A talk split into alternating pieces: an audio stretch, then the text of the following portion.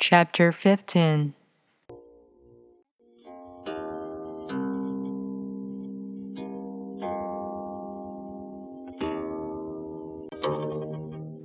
The ancient masters were profound and subtle. Their wisdom was unfathomable. There is no way to describe it. All we can describe is their appearance. They were careful as someone crossing an iced over stream, alert as warrior in enemy territory.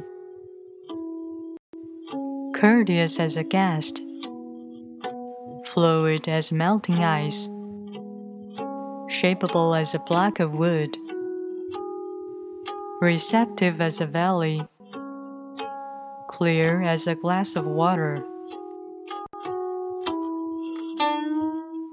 Do you have the patience to wait till mud settles and water is clear? Can you remain unmoving till the right action arises by itself? The Master doesn't seek fulfillment, not seeking, not expecting. She is present and can welcome all things.